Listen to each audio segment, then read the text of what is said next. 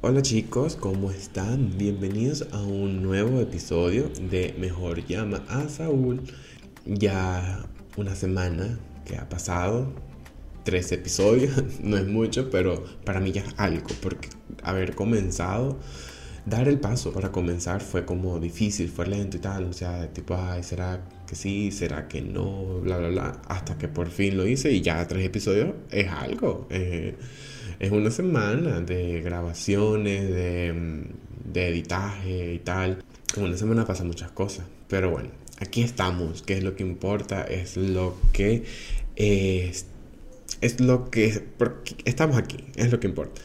Quería agradecerles una vez más por escuchar el podcast, eh, ya que no es una es un proyecto personal, un blog personal, como lo había dicho en el primer episodio, y me gustaría que mucha gente eh, lo compartiese, em, que si te ha gustado o algo por el estilo, te sientes identificado o compartimos el mismo las mismas opiniones, el mismo punto de vista, o simplemente si no lo compartes y quieres tipo me gustaría saber también tu opinión, ¿no? De si, de si está bien o no, o, debatir con ustedes. Bueno, eh, para eso están las redes sociales también.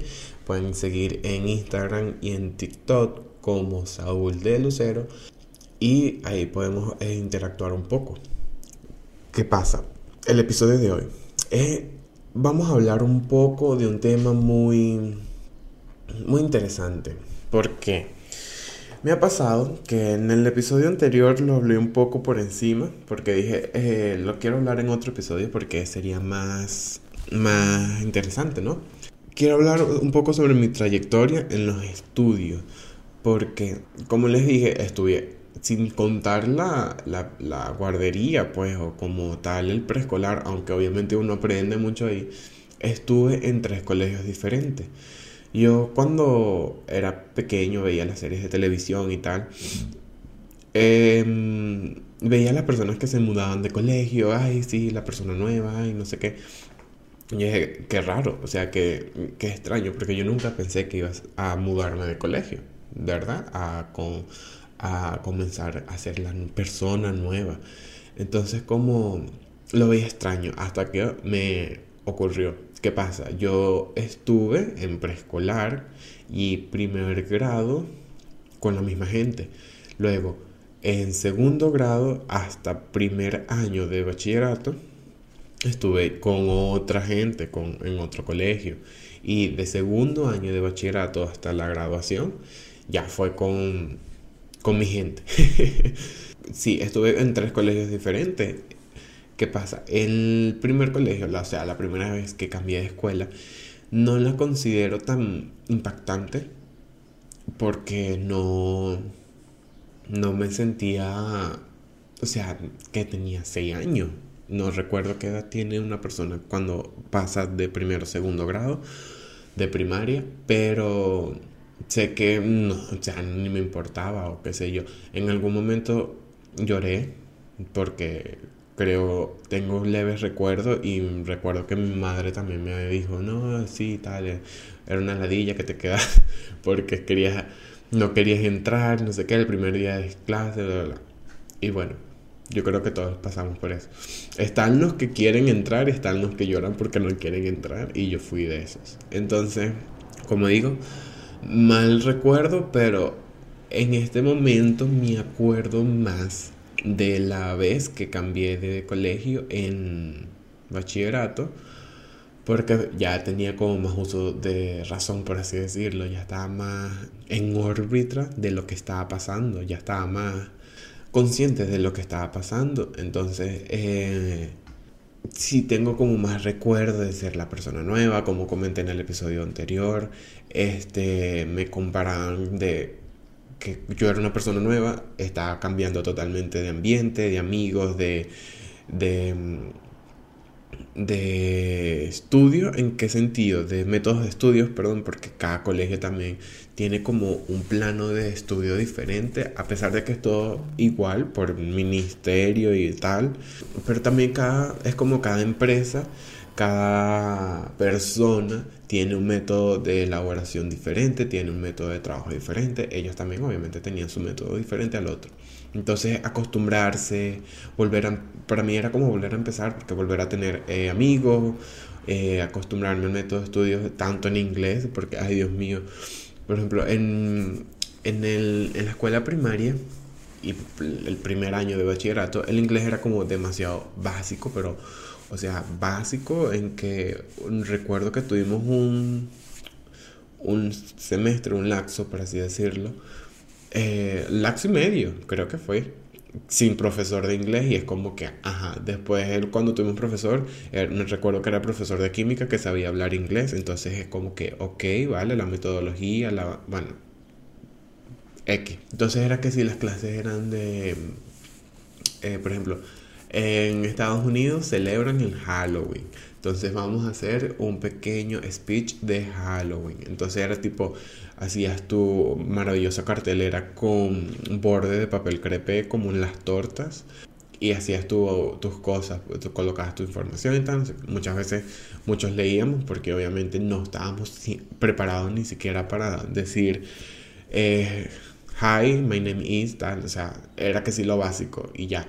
En primaria era la misma cosa, en primaria era muy, muy, muy básico que realmente no me acuerdo de nada. O sea, mi mente lo desechó y dijo, no te interesa para más información que te interese, vamos a abrir ese espacio. No, o sea, literal. Cuando llegué en segundo año, ay, mío, mío, Dios, como dicen aquí, eso fue horrible porque la profesora, la teacher, entraba y eso era hablando inglés desde el que entraba hasta que salía, cosa que los otros profesores nunca hicieron. o sea, decían, por ejemplo, podían te explicar algo en, en español o medio te decían uno, eh, tipo obviamente cuando leíamos y tal, era en inglés, bla, bla, bla. Pero de que toda la clase la profesora te hable en inglés y que para ciertas dudas lo explicase en español, eso no pasaba. Y yo cuando llegué yo me sentía, ¿qué? ¿Ya en qué colegio estoy? ¿Todavía estoy en Venezuela? No. Entonces era como, wow, muy choqueante. Y que el nivel de, cho de shock que tenía era que también había muchos alumnos, compañeros, que respondían como que si era sopa, sopita, era una sopita, era una concha de mango, que fácil, que tanto. Entonces era como no, no sé qué estoy haciendo con mi vida. Pero eh, agradezco que haya pasado por todo eso, porque recuerdo cuando la profesora de inglés, eh, siento que es como que la, lo que más me marcó y que yo digo, wow, de, o sea, del cambio de toda la trayectoria de mi educación básica, eh, fue como que lo que más me marcó fue la parte del inglés, porque obviamente me traumé prácticamente. Entonces ella, la profesora, siempre que comenzábamos un año nuevo, o creo que también por lapso, por semestre, creo que también lo hacía, pero no estoy totalmente eh, seguro. Ella nos hacía un dictado como eh, diagnóstico, por así decirlo, para ver eh, cómo estábamos y para cómo estábamos y tal, cómo ella podía comenzar, si comenzaba con todo o no, igual ella comenzaba con todo para mí, pero ajá. yo recuerdo que el primer dictado que hice con ella, yo estaba escribiendo en árabe, francés, italiano, mandarín y un poquito de español mezclado. O sea, yo agarré y mezclé todo eso. Yo no sé hablar ninguno, solo sé hablar el español de vaina. Yo no sé hablar árabe ni mandarín ni nada, obviamente. Pero yo lo, ahí yo lo mezclé. O sea, yo, ese dictado era horrible. Ese dictado yo no entendía nada. Yo creo que si pegué tres palabras era demasiado.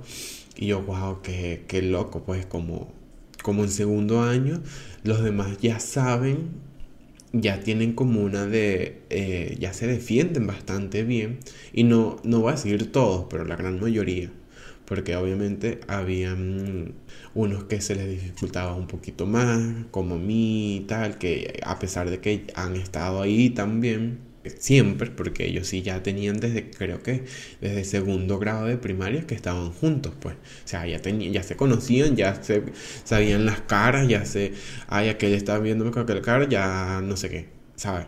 Y recuerdo que la profesora nos hizo un último dictado en quinto año de bachillerato, justamente el último, creo que no sé si fue el último día como tal, pero los últimos días.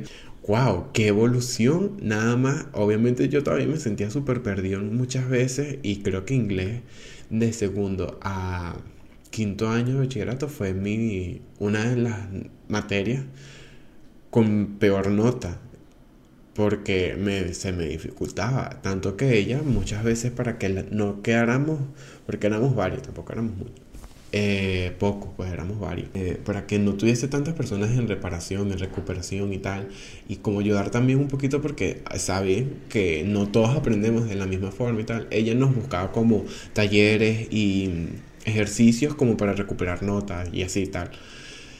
Pero recuerdo que en el último dictado yo ya había como, no, o sea, de un 10%, menos de un, 5% que fue el primer dictado, esto fue un 80-85% de aciertos en muchas palabras. Obviamente me faltaba demasiado, pero de un 5 a un 80% yo me sentía súper orgulloso de mí. Era como que, wow, o sea, lo conseguí.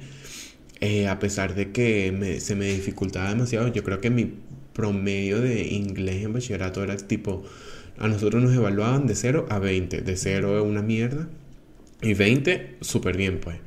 Eh, para tú pasar la materia ya eh, tenías que sacar 10, ajá, y la pasabas no tenías que. Una buena nota era, para mí, era de 16, 17 para arriba. Y mi materia de inglés era 12, era 12, 13 creo que llegué a sacar 14 y yo como que bueno, ¿qué más puedo hacer? y nada, lo importante es que no me quedó. Creo que el primer lapso de, de segundo año creo que sí me está, porque por lapso ellos te sacaban como, o sea, primer lapso te sacaban un promedio, eh, la nota pues. El segundo lapso te sacaban otra nota, el tercer lapso otra nota. Luego sumaban los tres, lo dividían en tres, no sé qué, una vaina así. Eh, me acuerdo que el primer laxo a mí me quedó con 0,9. No sé si mi familia sabe. Voy a hacer el, la abeja negra. No, mentira. Yo creo que sí. Yo creo que le comenté a mi mamá y tal. Pero fue la única vez y la única materia con 0,9. O sea, ya eso era para mí, verga, la cagué y tal. Ya con, para mí un 15 era como que, conchale, qué fastidio.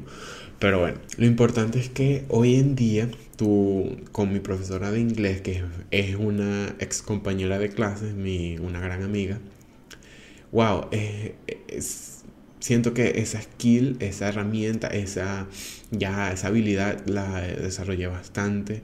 Ella me habla igual como con la profesora de la escuela, ella igual me habla en, en inglés 100%, cuando llega, cuando sale, y es como que qué arrecho. O sea, qué genial como poco a poco eh, he desarrollado eso y que es como yo le comenté a ella. Siento, no sé si está científicamente comprobado, pero yo es lo que yo pienso y es lo que siento que pasó. Al haber aprendido portugués, como que mi cerebro se expandió y hizo una reconstrucción y un anexo en la parte del cerebro en donde abrí el cuartico de los idiomas. Entonces, al haber abierto ese cuartico y comencé a estudiar el portugués y tal, y ya sé hablar portugués bastante bien, eh, no voy a decir perfecto porque no soy nativo y tal, o sea, tengo mi acento igual de español, bla, bla, bla. Eh, como que se me va facilitando poco a poco el aprender otro idioma, o sea, ya que una vez que ya aprendas un idioma, como que se te va facilitando un poquito más los otros. Claro, también el portugués es como primo del español, o sea, hay palabras un poco similares, expresiones y tal, bla, bla, bla. Y el inglés es un poquito también primo, siento yo, no estoy diciendo que sea científicamente comprobado, es mi punto de vista, que es el chiste de la situación, es como un poquito primo del portugués. porque muchas expresiones también, el orden de, de la estructura de una frase, de una simple oración, también es muy parecida. Entonces como que, ok, se me agiliza un poquito más por eso. También yo recuerdo que una de las materias más difíciles, ni siquiera tanto. Bueno, yo fui el típico, eh, el típico chico que le dio clase a su mamá y su papá. A mí me dio clase no solo mi mamá, mi mamá y mi papá, o sea, las dos personas. En tercer, en tercer año de, de bachillerato me dio clase mi mamá de castellano, castellano y literatura. Y eh, mi papá en tercer año de bachillerato me dio física. O sea, está la típica historia de que, ay, cuando tus papás son tus profesores y tal, es más fácil porque ellos te van a hacer pasar, no sé qué. Conmigo no fue así. Yo no buscaba, o sea, yo no sentía que, ay, es como mi papá. En el caso de física, ay, no voy a estudiar nada de física, el que me pase. Yo no lo pensaba, no sé si internamente o conscientemente lo estaba pensando, no sé, pero yo no lo, no, no, no lo asimilaba de esa forma, pues. Y las primeras pruebas y los primeros talleres que tuve de física con mi papá, los raspé, o sea, tipo 06, una vaina así horrible. Entonces todo es que ve, que no te, tu papá no te salvó, que no sé qué, tal, o sea, era de tipo...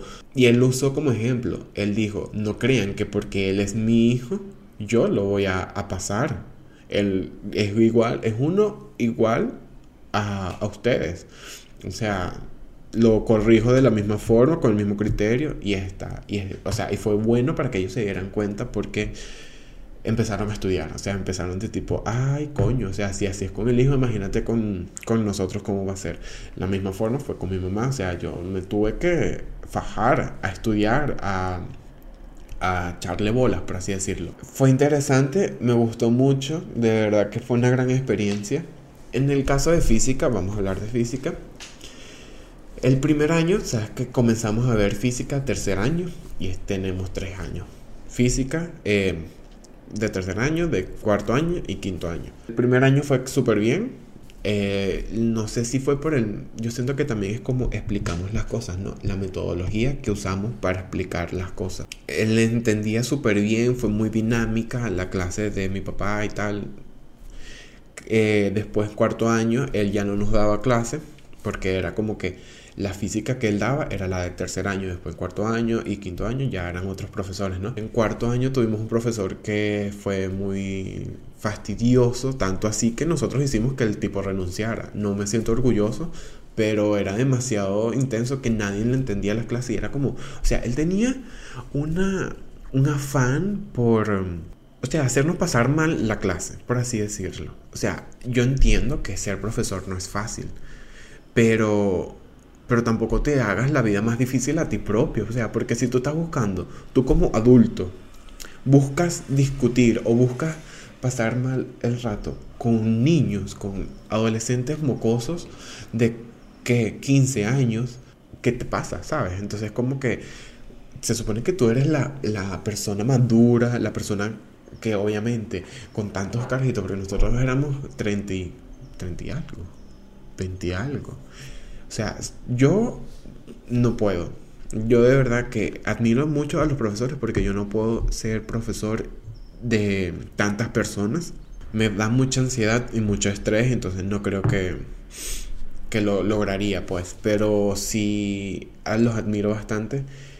Pero siento que ese profesor en particular, y le puedo preguntar a todos mis compañeros, tanto de mi salón como de la sección B, eh, pensaban lo mismo.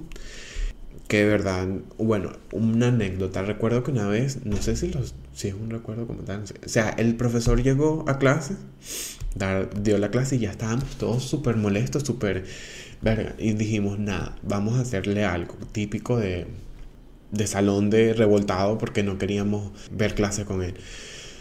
Nada, no, lo ignoramos, él llegó, empezó a dar la clase como que si no había nadie lo ignoramos y tal, no sé qué, y él dijo, bueno, sí, tal, no sé qué, y nosotros seguíamos hablando, la silencio, entonces, como nadie le prestaba atención, se molestó y, ah, bueno, yo me voy, no sé qué, se fue, y yo creo que se fue el día que, es como yo lo recuerdo, no sé, a lo mejor estoy divagando, pero se molestó horrible, se fue y que iba a llamar a la directora y tal, bla, bla, bla. Eh, ¿Cómo es posible? Y tal. Nosotros seguíamos ignorándolo, o sea, hablábamos que no, sí, bueno, eh, ay, Mariana, ¿sabes que vamos a hacer esto? No sé qué, tal, bla, bla, bla. O todos, o sea, ¿sabes que es todos, todos? Porque es que nadie, nadie le lo soportaba, era demasiado fuerte. Y renunció, creo que literalmente ese día como que renunció y no tuvimos más clases con él más nunca. Después llegó otro profesor, era súper, creo que se llamaba Otto, no sé si, eh, si algunos de mis compañeros escuchan esto, van a recordarse. Era muy chévere, explicaba súper bien, era más o menos parecido con la explicación y tal de mi papá, súper bien. Se veía que él quería que tú aprendieses. En cambio el profesor anterior no, era como, él buscaba la forma en joderte, en como mm, que la pasaras mal, ¿sabes? En cambio con las clases de él eran muy fluidas, súper bien. Luego en quinto año tuvimos clase con una profesora que era súper joven. Ella creo que era física como tal. No, recuerdo muy bien qué era lo que ella estudió. Pero era una, era una dura. Era una... Era ella en su momento, en su mejor momento. Ella se batuqueaba, bla, bla, bla. Yo soy. Pasaba, entraba a ese salón y pasarela. Pues, o sea, era ella. Era una dura, no te puedo decir que no. Recuerdo que el primer laxo era súper... Súper bien sí emprendimos bastante, no sé qué, bla, bla, bla.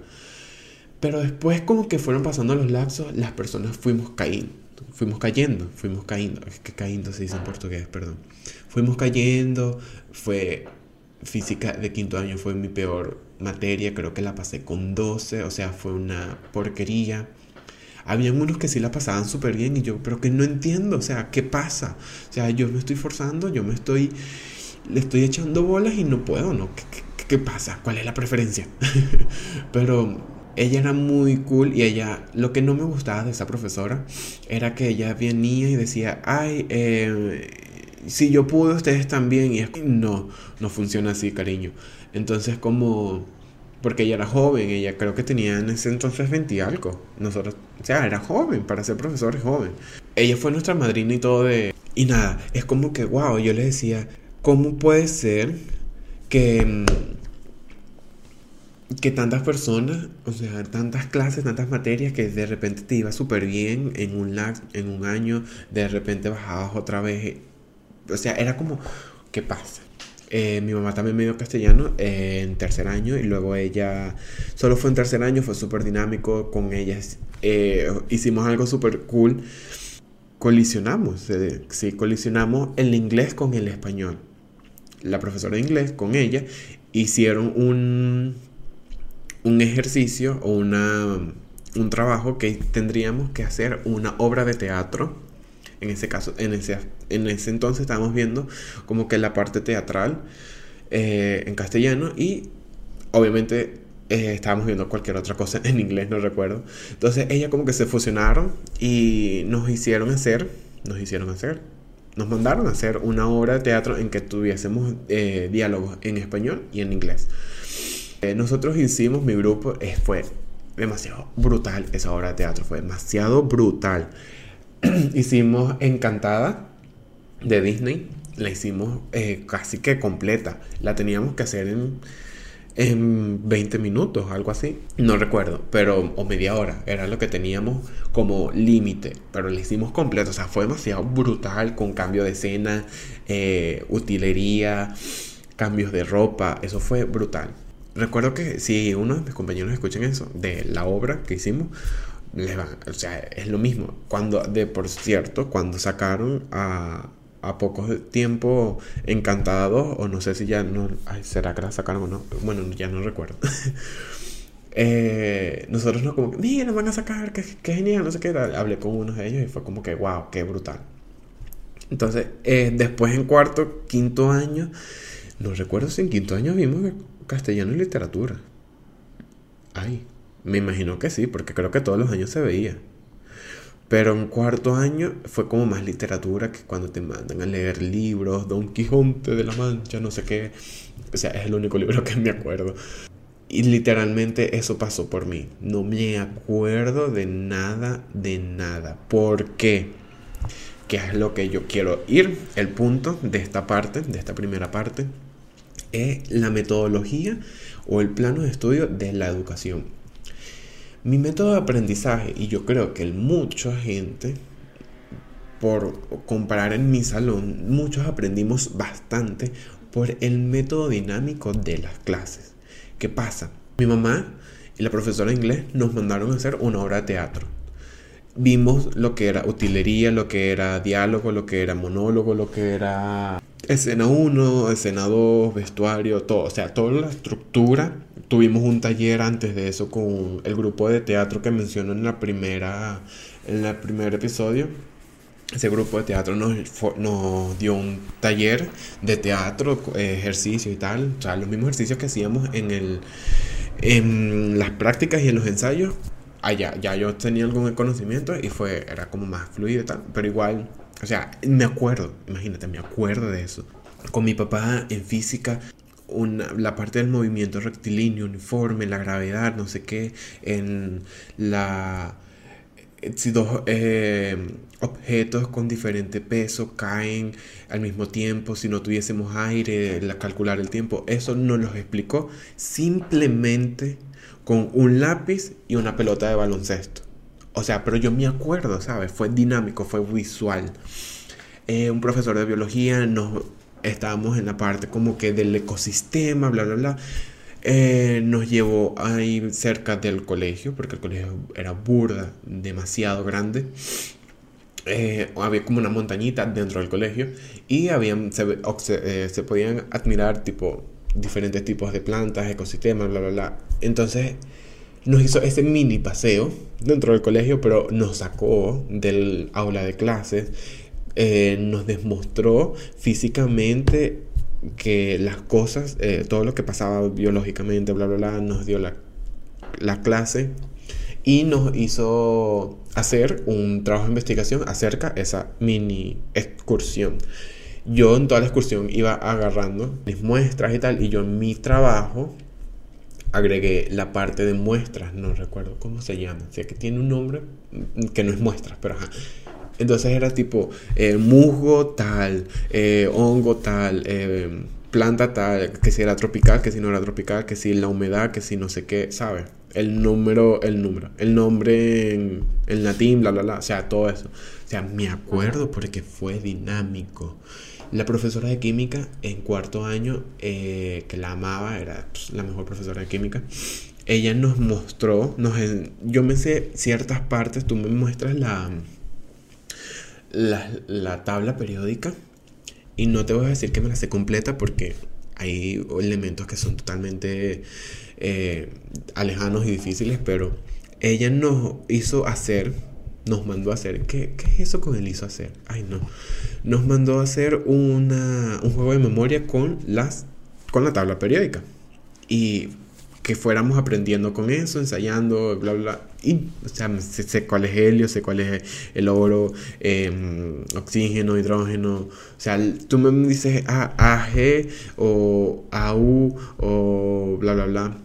O sea, eh, me lo, lo recuerdo, no sé, ya el orden, de, o sea, sé por qué es el orden, no sé más o menos lo recuerdo, pero porque nos hizo algo como dinámico. Cuando nos presentó los elementos o los materiales del laboratorio, también nos hizo como tocarlos, una pipeta, el vaso precipitado, em, la mesa de reloj creo que era, o el vidrio de reloj. Ay, no recuerdo ya con si era vidrio de reloj. O sea, pero todo eso, medimos el pH de ciertas cosas. O sea, yo me acuerdo de todo eso. O sea, sé por qué un pH es ácido o porque es neutro o porque es básico. Básico, creo que es básico. O sea, puedo que esté, puedo que esté errando, pero no es mi, no es mi área. Por eso que, o sea, estoy intentando recordar lo que hemos aprendido, pues. Pero es eso, porque era dinámico. las personas que, que era tipo, ay, llegaba, se sentaba, yo matemática, me acuerdo, por trauma, porque la profesora era súper jodida. Pero no me acuerdo, porque era llegar, escribir, bla, bla, bla. Llegar, escribir, el, proceso. Era práctico porque obviamente tenías que eh, hacer ejercicios y tal, guías, problemas y no sé qué. Pero más de eso, o sea, tú hasta la matemática tú la puedes hacer práctica. Pero el método no era ese, entonces yo no aprendí así. ¿Qué pasa? Esto me llevó a la conclusión de días y días, años y años, porque que, que, por, qué se me dificultaba tanto el, el aprender, ¿no? En ese aspecto. Entonces yo, eh, últimamente, eh, me, ¿será que tengo algún trastorno de atención? Ah, no sé si tengo TDAH, obviamente no estoy este, diagnosticado, ni he ido como para hacer la prueba, ni nada, realmente no sé. Eh, entonces decidí como mini sesión, mini parte del del, de este episodio hacer un quiz en que en internet obviamente no es es solo como para tener una idea pues no es nada no tiene un valor diagnóstico pues o sea son preguntas que es un punto de partida para para saber si existe una posibilidad o algún síntoma primario ya sea obviamente que ir con un especialista eh, autorizado y que y que sepan de esto, un psicólogo, no sé, que creo que son los psicólogos, ¿no? Eh, y nada, entonces, ahorita, ya cuando falte poco, lo haré. Yo tengo aquí el quiz, no lo no sé, primero, o sea, no sé si es bueno ni malo el quiz, pero eh, ahí está, después lo haré. Entonces, en conclusión con la primera parte de mi trayectoria, eh, muy por encima, pero tengo planeado mm, después como que hablar de anécdotas y de situaciones en específicas eh, que han ocurrido en el colegio. Entiendan que tengo 22 años, no soy una persona súper experimentada. Em, yo salí de bachillerato, presenté mi prueba de, de ingreso en la católica, en la Universidad Católica Andrés Bello. Quedé, pero tuve que emigrar por situación país, bla, bla, bla, bla, bla y no continué mis estudios. Obviamente hice unos estudios, intenté hacer como, porque me llamaba mucho la atención la parte de la salud y realicé unos estudios básicos, súper, súper básicos, de auxiliar de enfermería, auxiliar de laboratorio y auxiliar de... Ay, era enfermería. Ay, farmacia. O sea, tengo conocimientos básicos de tipo, te puedo sacar la sangre, te puedo inyectar, em, puedo más o menos calcular una fórmula de una dosificación y tal. O sea, más o menos tengo conocimiento de un analgésico, un antipirético, em, toda esa parte ya, más o menos. en la parte de farmacia, en la parte del laboratorio también eh, sé colocar un catéter, eh, sé que es un yelco, eh, me puedo sacar sangre yo mismo, o sea, tengo, tengo el certificado y todo, pero bueno, no lo estoy ejerciendo hoy en día, pero lo quise hacer como para no, para, o sea, quería en el momento de emigrar tener como una, un oficio, porque no, no es más allá que un oficio y que como no conseguía terminar la universidad, bueno, por lo menos tener algún conocimiento básico de un oficio que sea más o menos práctico, porque es práctico, ¿no? Eh, y nada, el, es lo que, lo que lleva, pues de ahorita este año fue que retomé los estudios, por ejemplo, en diseño gráfico. A mí siempre me ha llamado muchísimo la atención la parte audiovisual, eh, crear contenido, como dije en el primer episodio. O sea, siempre me, me llamó esa, la atención que tanto yo tenía mi Instagram como un blog personal, creo que lo dije en el episodio eh, anterior, no recuerdo. Eh, si no, bueno, aquí lo, lo diré. mi Instagram como un blog personal un diario personal. Entonces siempre como que buscaba esa forma de, de crear contenido y tal. Y me ha llamado muchísimo la atención. De por sí yo presenté en la Católica Comunicación Social porque siento que tiene muy... O sea, me encanta, pues, ¿sabes? No porque, ay, la comunicación social es súper fácil, no sé qué, no, sino porque me llama súper la atención. Pero también tenía como, tenía ese problema que, que haré con mi vida. En, de aquí a no sé cuánto. No sé, o sea, tuve esa dificultad de saber qué estudiar y, bueno, eso lo podemos hablar para otro episodio. Así que si quieres saber qué pasó, mis decisiones y todo eso, mm, puedes continuar a ver mi podcast, escuchar mi podcast. Eh, ya sabes, si te ha gustado, sígueme en Instagram, en TikTok y recomiéndame a alguien para que también puedan, tengan algo de qué hablar. Ok. Y bueno, vamos a la siguiente parte, que es el quiz. aquí tengo el... Como estoy en Portugal, tengo mi teléfono, en realmente lo tengo en inglés, porque estoy aprendiendo inglés, pero la mayor parte de las páginas, cuando hago la... lo importante es que el quiz está en portugués. Entonces, ok, vamos a comenzar el cuestionario. Voy a intentar traducirlo y ver. Ok. Pregunta número uno. No consigo prestar mucha atención a detalles o cometo errores por descuido en trabajos de escuela o tareas. No consigo prestar mucha atención a detalles o cometo errores por descuido. Mm, no, ni un poco, solo un poco, bastante, demasiado. Del puedo que por, no sé si sea ya por dislexia, qué sé yo, pero por ejemplo a veces estoy escribiendo y ya siento que eh, escribí la, la palabra completa o, junto una palabra con la otra, entonces voy a colocar solo un poco, porque es, también el ser humano se distrae, normal. Entonces voy a colocar solo un poco Ok, la otra pregunta. Tengo dificultad de mantener la atención en tareas o actividades de placer. Eh, no, ni un poco, solo un poco, bastante, demasiado. Eh, si es algo de placer, me eso sí, yo cuando comienzo, para comenzar a hacer las actividades me, me cuesta un poco, como dar ese inicio, ¿no? Pero ya en el momento que lo estoy haciendo, de verdad me enfoco muchísimo, intento este, acabarla. Hasta que no la acabe, no me quedo tranquilo. Puede ser que, mm, por ejemplo, esté haciendo un diseño de, de cualquier cosa y no me da tiempo de terminarlo, pero no me quedo tranquilo hasta que lo termine. O sea, ya digo, coño, tengo eso, tengo eso. Entonces, no tengo dificultad realmente, ni un poco. O sea, tercera pregunta. Parece que no estoy escuchando cuando se habla directamente conmigo. Aquí sí, ni un poco, porque yo siempre que alguien me está hablando o cuando yo estoy hablando, intento verlo a los ojos, a la cara. Siempre he buscado esa, esa, no sé, siempre, siempre como que he tenido ese, eh, esa manía.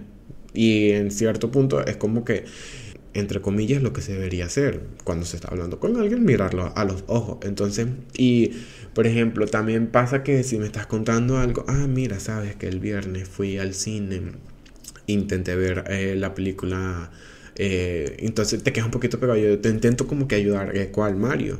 Ah, sí, Mario, y es eso, no sé qué, o sea, para que también intento siempre asentar con la cabeza siempre que me están dando una información o algo así. Es como para que entiendas que sí, o te estoy entendiendo o te estoy escuchando, ¿sabes? Entonces, creo que esa parte ni un poco. Ok. Cuarta pregunta. No sigo instrucciones hasta el final y no termino deberes de escuela, tareas o obligaciones. Aquí es como la pregunta número dos. Siempre que empiezo algo intento acabarlo y si no me da tiempo de acabarlo ese día, eh, no me quedo tranquilo.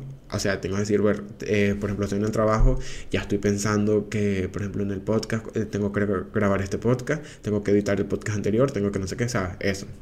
Entonces también ni un poco. Ok, cinco.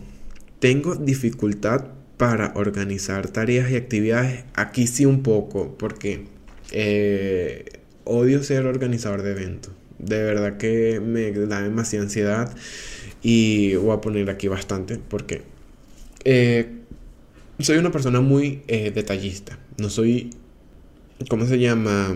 Está el detallista y está el perfeccionista. No soy perfeccionista porque cometo errores y tal y no llego, realmente no busco esa parte ese, ese límite. Soy detallista porque me gusta que las cosas pasen de cierta forma y tal.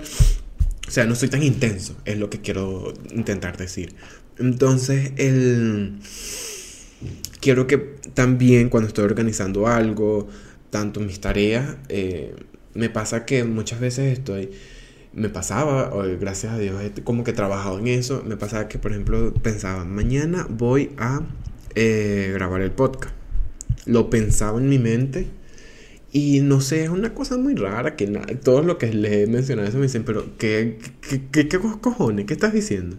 Em, ok, lo pensaba en mi mente y como que mi mente lo asumía de que ya lo hiciste, entonces ya no tenías como que esa energía, ese entusiasmo o esas ganas de hacerlo y simplemente no lo hacías.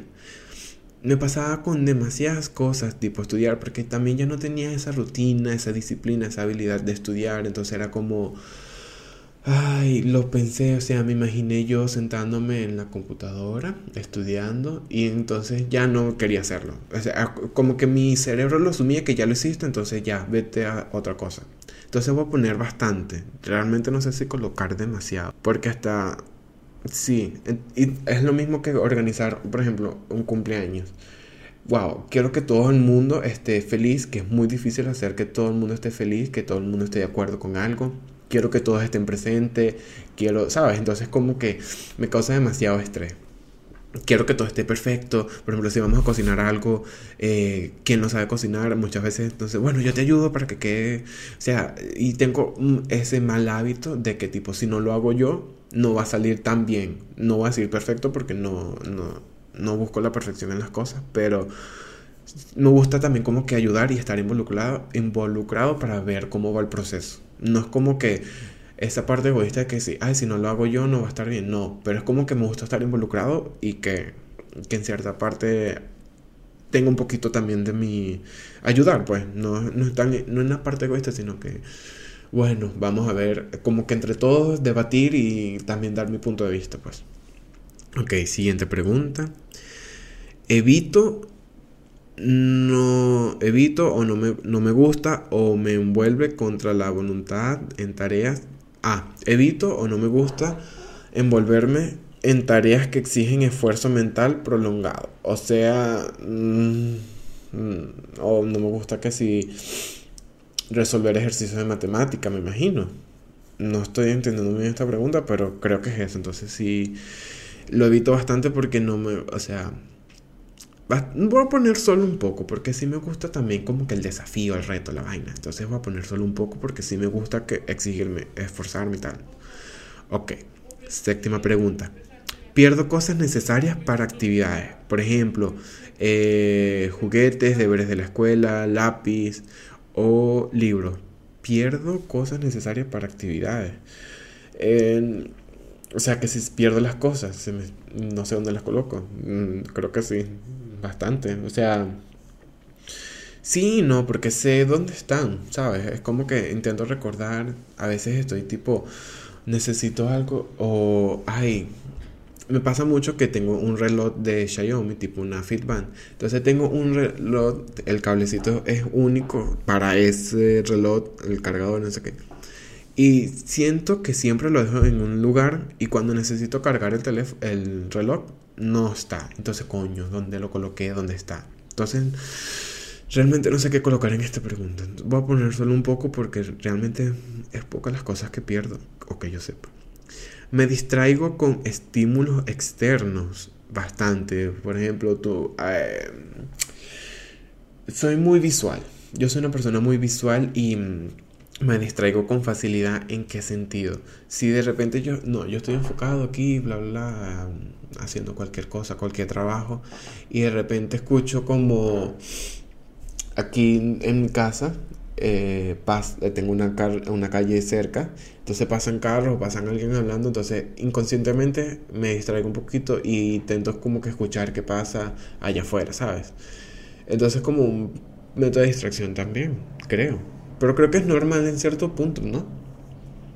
No sé. Pero bueno, voy a poner bastante. No voy a colocar demasiado porque siento que es normal, ¿no? El 9.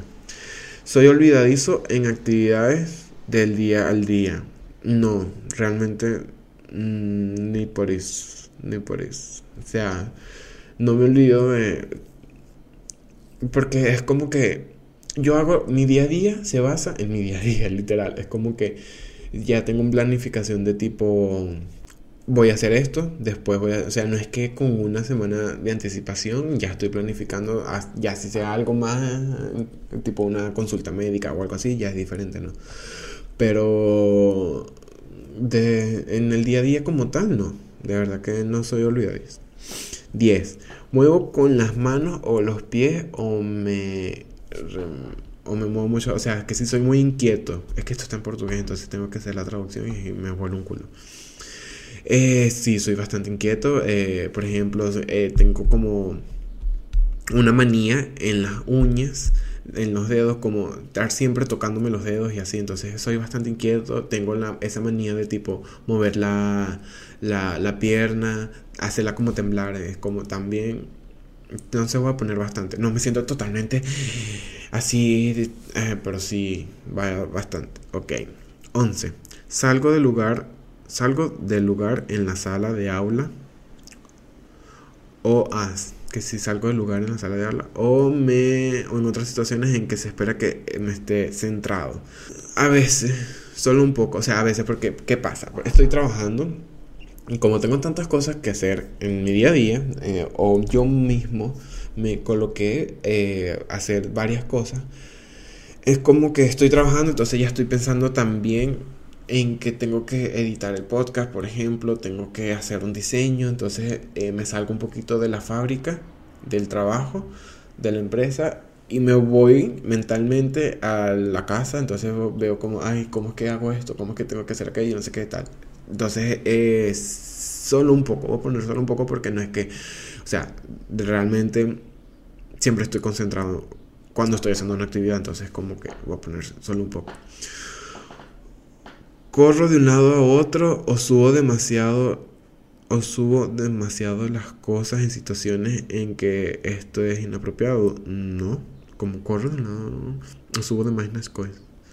Es como que si me exalto, ¿no? No sé, no, realmente soy muy inquieto en ese aspecto. No, soy muy tranquilo, no... Inquieto dije, soy muy quieto. Entonces no. Eh, tengo dificultad en brincar, en jugar o... Ah, tengo dificultad en jugar o envolverme en actividades de placer de forma calma. Mm, no me gusta demasiado. De, realmente me gusta bastante... Eh, las actividades con calma, de meditar, eh, escuchar un podcast de relajación. De por sí eh, me gusta dormirme con música tipo, ahorita me estoy escuchando, eh, me duermo con green noise, ruido verde, que es así tipo naturaleza, lluvia, bla, bla. Entonces me gusta mucho tipo sentirme calma. Eso, entonces como, sí. la otra, no paro o frecuentemente estoy al mil por hora. Eh, no, no, o sea, depende de la situación. Si tengo que hacer algo súper rápido, no sé qué, fino. Si no, eh, no, no, normal. Ok. Hablo en exceso. Eh, bueno, tengo un podcast y estoy solo, entonces... y me gusta hablar, entonces voy a poner bastante. bastante. sí, me gusta hablar. Entonces, no sé. Ok, 16. No sé cuántas ya está casi, ya está casi. 16, pregunta 16. Respondo a preguntas de forma precipitada antes de, antes de terminar. Sí, me pasa bastante. Y muchas veces he errado o he respondido mal o por sentir que ya sé cuál es la pregunta. O sea, por ejemplo, ¿alguna vez has ido al... Entonces, ya, ah, sí, al cine, sí, ya he ido. No, al parque, o sea, calma, ¿sabes? En un poquito. Sí, entonces voy a poner bastante. Ok, tengo dificultad de esperar mi vez. Ay, sí, de verdad que sí. Por ejemplo, bueno, es que no sé si yo creo que es normal. Aunque no demasiado de tipo, ay, me vuelvo loco. No, pero me estresa mucho ir a un trámite o a un, a un, a un doctor o algo que se tenga que esperar demasiado. Entonces, como que, pero creo que es normal en la, en la en la parte pública, en el entendimiento público, creo que es normal eso, pero X. Sí, no me gusta esperar. Quiero llegar y que ya me atiendan rápido. Eh, entonces sí, bastante. Ok. ¿Interrumpo los otros o me entrometo? No, no me... no. O sea, respeto, eh, intento ayudar. Si te veo con dificultad cuando estamos hablando, te veo con dificultad de que no estás... Este, fluyendo bien la conversación, te ojo, también veo si te estoy ayudando y te molesta, obviamente te dejo de ayudar. Es como que, bueno, vamos a dejar, no sé qué. Pero sí, es eso, o sea, respeto un poco también que las personas eh, tengan su, den su punto de vista y tal.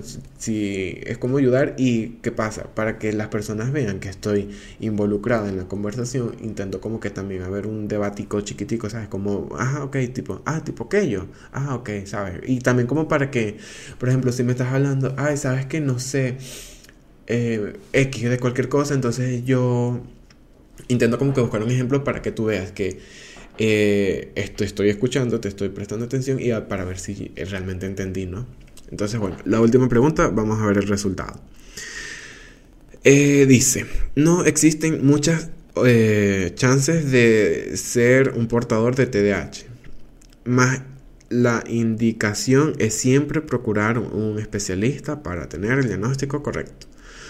Bueno, Tal vez hay preguntas que no respondí bien o no, no sé, porque obviamente el especialista tiene mejor conocimiento sobre aquello, pero mm, sí, em, no tengo TDAH, pero sí me siento una persona que se distrae y, o sea, como normal, siento que todos nos podemos distraer con cualquier cosa.